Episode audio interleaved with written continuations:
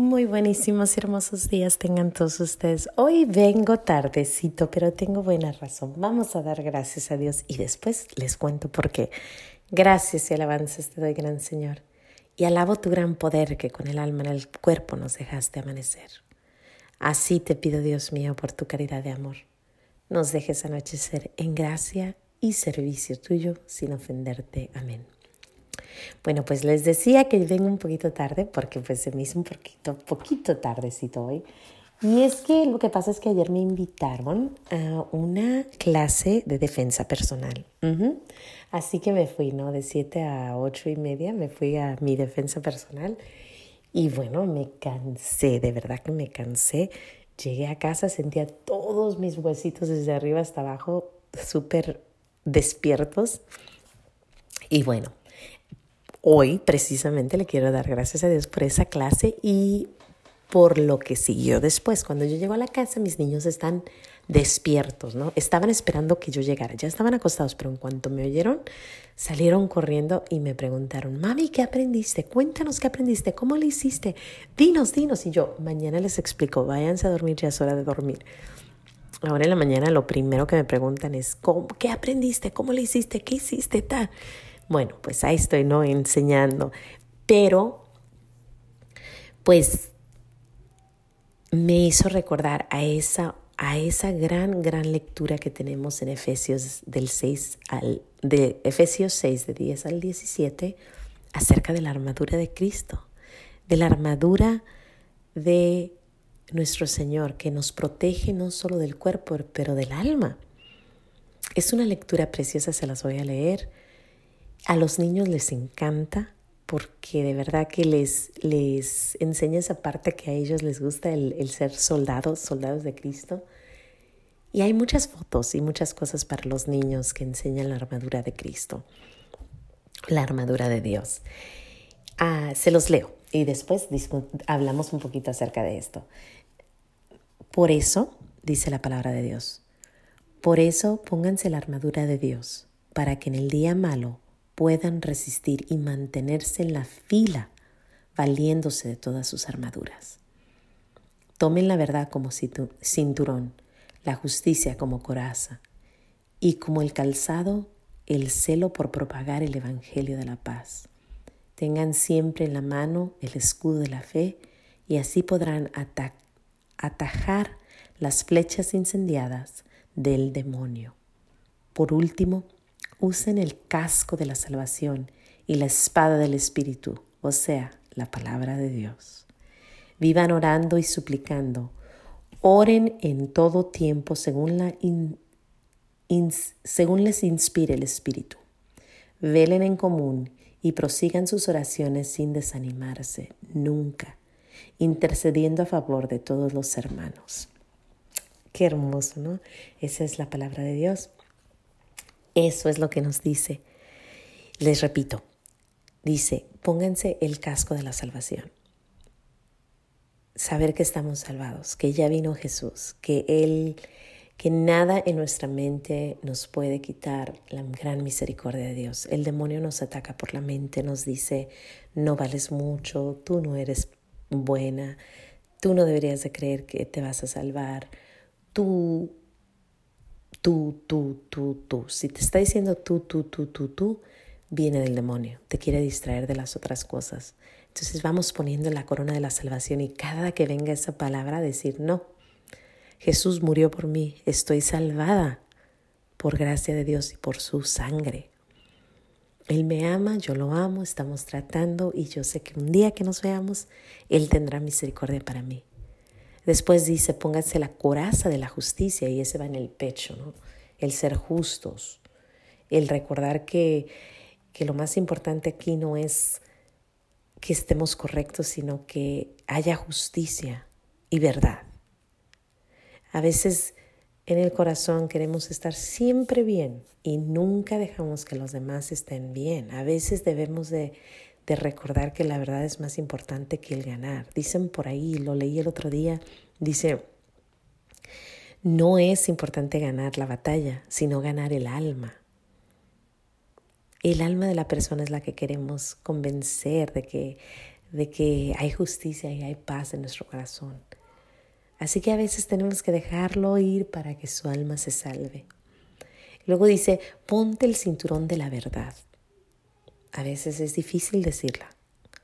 Muy difícil, sobre todo ahora cuando nos dicen que no hay una verdad total, que no hay una verdad completa, que mi verdad, o, perdón, que la verdad de Cristo no es correcta, que puede, puede haber otras cosas, ¿no? Y dice, pónganse el cinturón de la verdad y caminar y caminar y caminar. Curiosamente, al lado del cinturón de la verdad está el, la espada del Espíritu Santo. O sea, el cinturón va muy cerca del Espíritu Santo. Para saber la verdad tenemos que tener el Espíritu Santo. No puedes pedir un consejo a alguien que no tiene el Espíritu Santo, que no tiene conciencia total, una conciencia correcta. El cinturón de la verdad, la espada del Espíritu van de la mano. Después del otro lado está el escudo de la fe, que es nuestra fe, tener fe de que nuestro Señor nos está protegiendo, que las flechas que vienen del demonio van a parar en la fe. Tenemos esperanza de que nuestro Señor nos protege, nos cuida, nos guía, nos guarda. Y la más, la que a mí más me gusta, porque todo esto está arriba, ¿no? Pero luego está la acción. Y ese es el calzado del Evangelio de la Paz, el ir y caminar, tú dale, para adelante. Me encanta cuando dice en la lectura, dice, por eso pónganse la armadura de Dios para que el día malo puedan resistir y mantenerse en fila mantenerse con todos los demás en línea. Y vamos para adelante, avanzando como soldados de Cristo. Dice mantenerse en fila. Cuando alguien está en fila, está viendo al vecino y al otro vecino y todos juntos vamos, vamos, vamos, vamos, vamos, vamos. Me acuerdo cuando hacíamos la escolta en el pueblo, íbamos con la bandera poco me tocó, no era de esas. Nunca fui, desgraciadamente. pero cuando me tocaba, sí teníamos que ir viendo al vecinito, ¿no? A, que todos fuéramos juntitos. Y eso es, ¿no? El calzado de, de Jesús, el calzado de Cristo es llevar la paz a los demás y que todos juntos sigamos caminando hacia eso, hacia, hacia el cielo. Qué bonito, qué bonito que nuestro Señor en nada, en nada se olvida. O sea, siempre hay cosas hermosas que nos enseña. Y ahora pues yo les comparto este escudo. Eh, es, increíble, a mí me encanta ver, creo que voy a hacerle una, una a uno de mis niños un día de estos con estas cosas tan, tan, tan importantes porque de plano eh, tiene, tiene mucho, mucho, mucho que enseñarnos la armadura de Cristo. por último, les quiero leer algo aquí que vi. Denme un segundo, dice, el, el espíritu de la espada es la palabra de Dios. Permite que el espíritu use la palabra. Ora basándote en la palabra y memorízate la palabra. Ese es el, el, gran escudo del, del espíritu, ¿no? El yelmo de la salvación es lo que te protege de los, de los pensamientos, malos pensamientos. Agradece a Dios por ser su hijo. Alaba a Dios en todo. Posee la mente de Cristo. El escudo de la fe haga suya la victoria. Avance con fe.